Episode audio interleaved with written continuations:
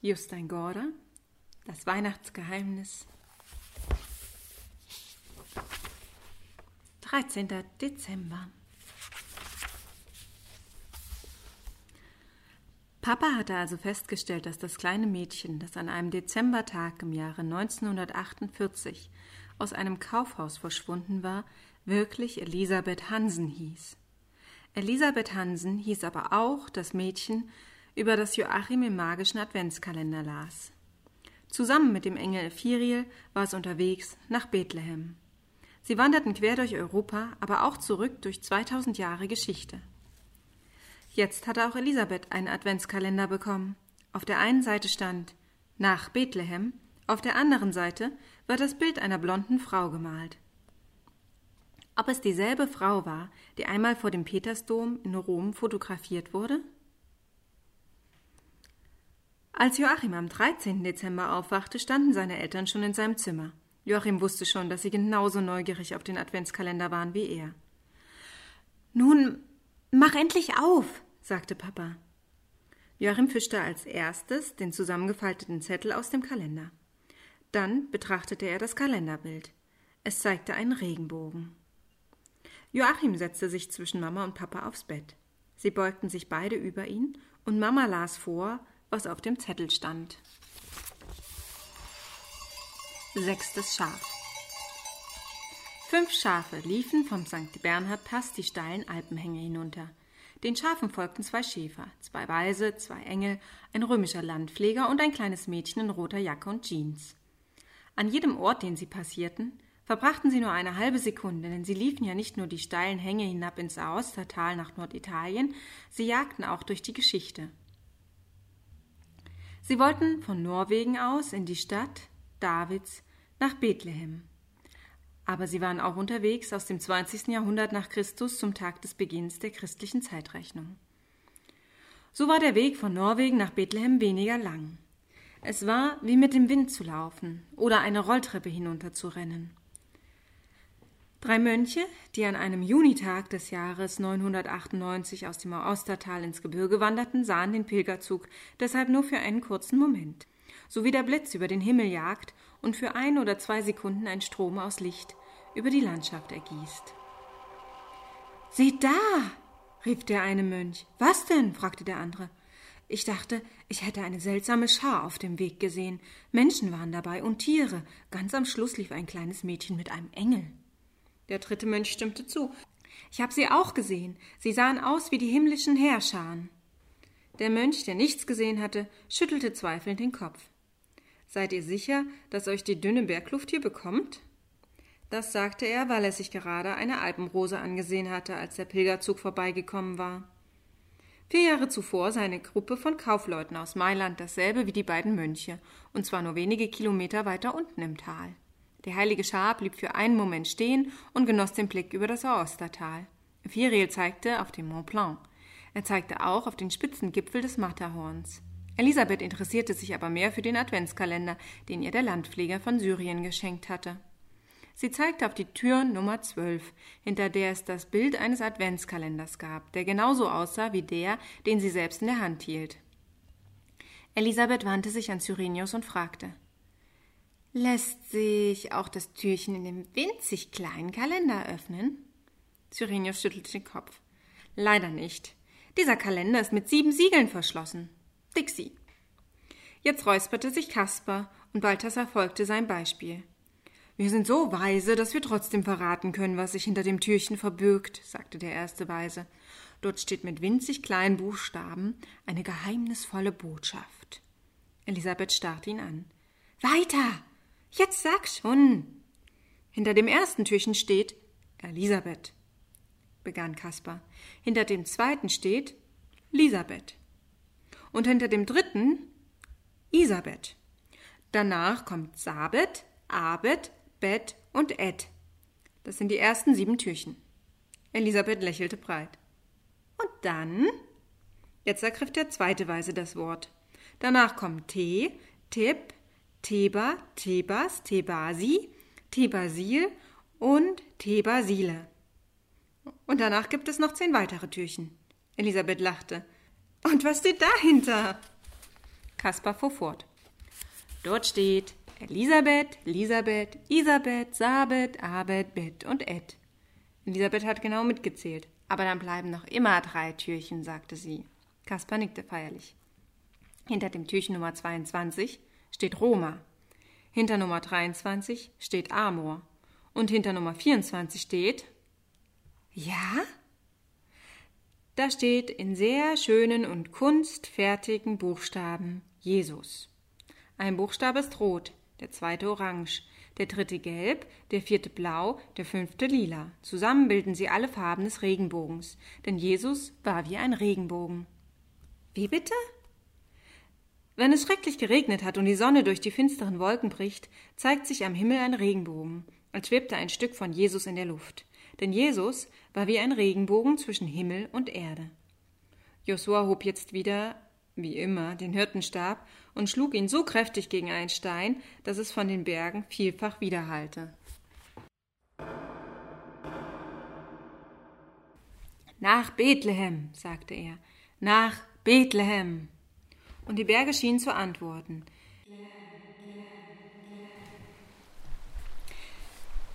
Wenig später erreichten sie bereits die Po-Ebene.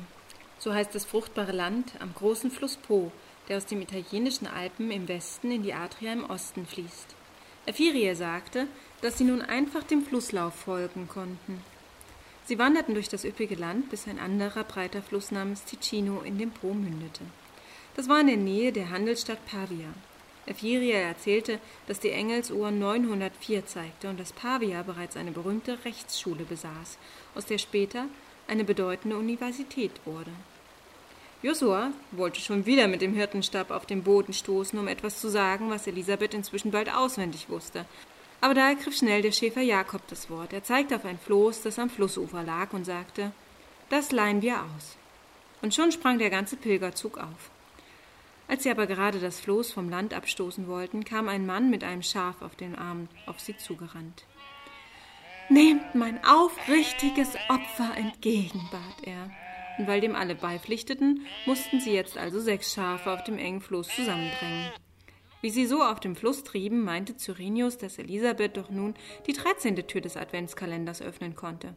Und als sie es tat, verbarg sich dahinter das Bild eines Mannes, der ein Schaf trug. Nachdem Mama fertig gelesen hatte, saß die ganze Familie noch lange schweigend auf Joachims Bettkante.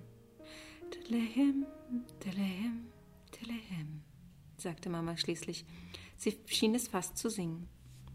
Sabet? Tebas, sagte Joachim leise vor sich hin. Er hatte die Augen weit aufgerissen. Sabet?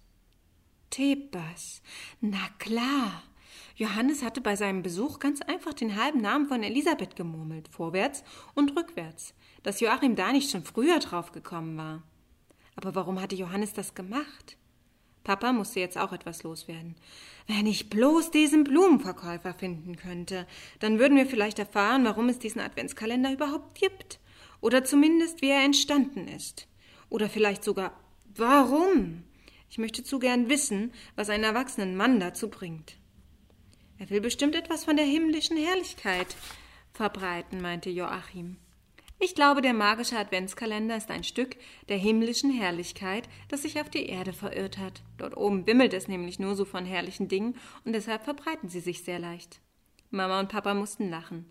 Erst jetzt, nachdem sie alle Zettel gelesen hatten, die aus dem Adventskalender gefahren waren, begriffen sie, warum Joachim in letzter Zeit so viele seltsame Dinge gesagt hatte.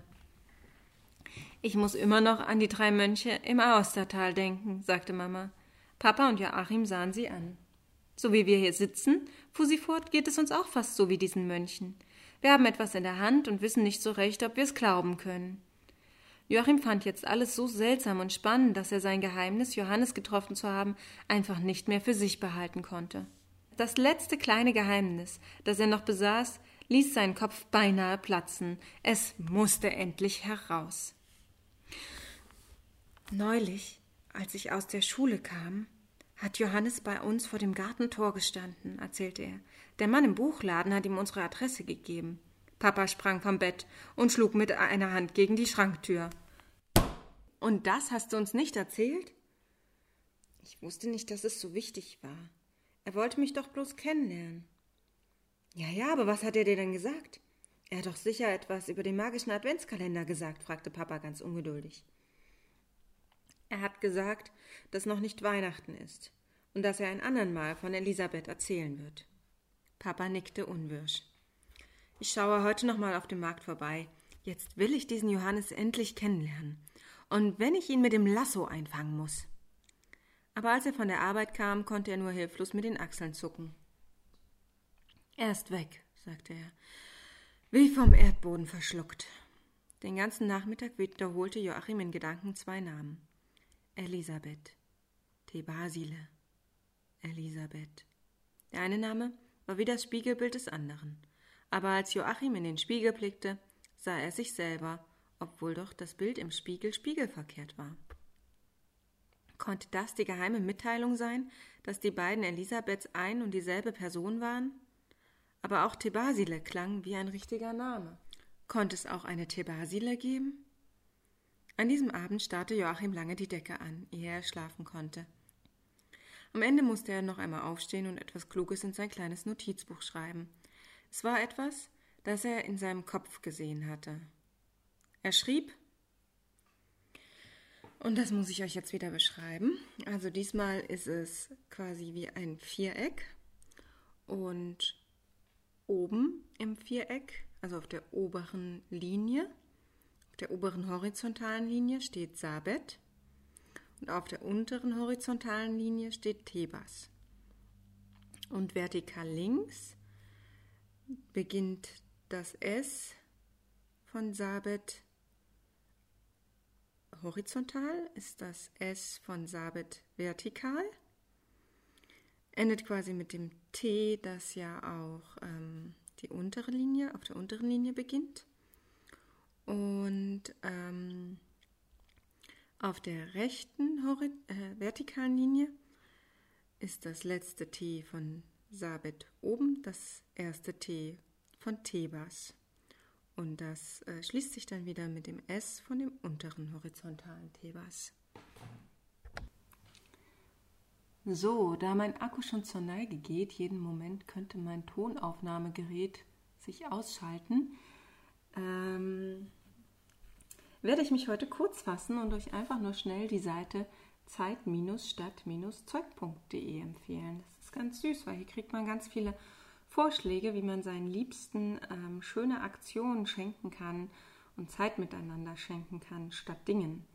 Also zum Beispiel Nackenmassage statt Schal, Zoobesuch statt Stofftier, Reparieren statt Neukaufen, Stricken beibringen statt Pullover, Umdekorieren statt neue Doku, Schrank ausmisten statt Shopping und so weiter und so fort. Die Idee dahinter ist, ähm, dass wir sozusagen zwei Fliegen mit einer Klappe schlagen, nämlich auf der einen Seite äh, Ressourcen sparen und ähm, nicht so viel kaufen, was wir am Ende eigentlich gar nicht wirklich brauchen. Und auf der anderen Seite die Zeit die wir teilweise auch brauchen, um diese Dinge zu kaufen, zu nutzen, um eben tatsächlich auch etwas mit diesen Menschen, die wir beschenken wollen, zusammen zu unternehmen und ähm, tolle Erinnerungen und tolle Momente zu, zu erschaffen. Genau.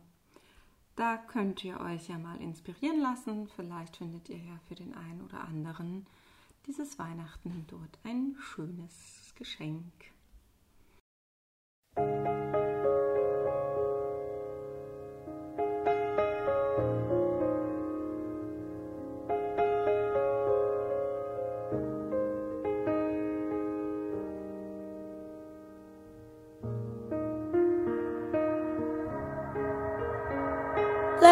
Listen, seeing you got ritualistic, cleansing my soul of addiction for now, cause I'm falling apart.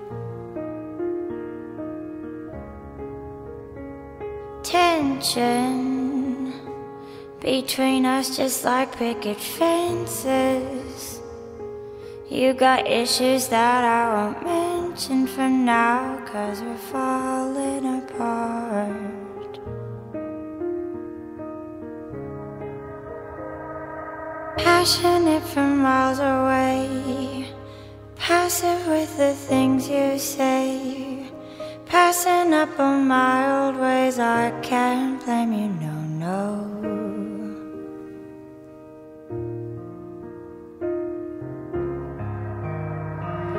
Passionate from miles away, passive with the things you say. Passing up on my old ways, I can't blame you, no, no.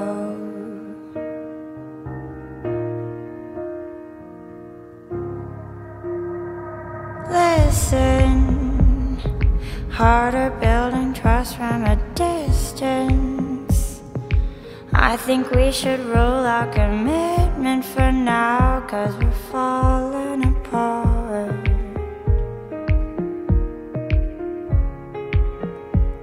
leaving. You're just doing that to get even. Don't pick up the pieces, just leave it for now. They keep falling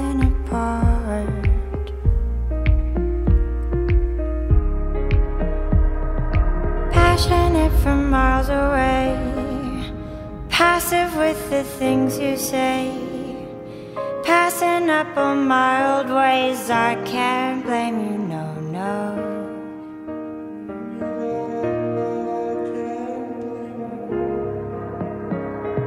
Passionate from miles away, passive with the things you say. Passing up on my old ways. I can't blame you, no, no.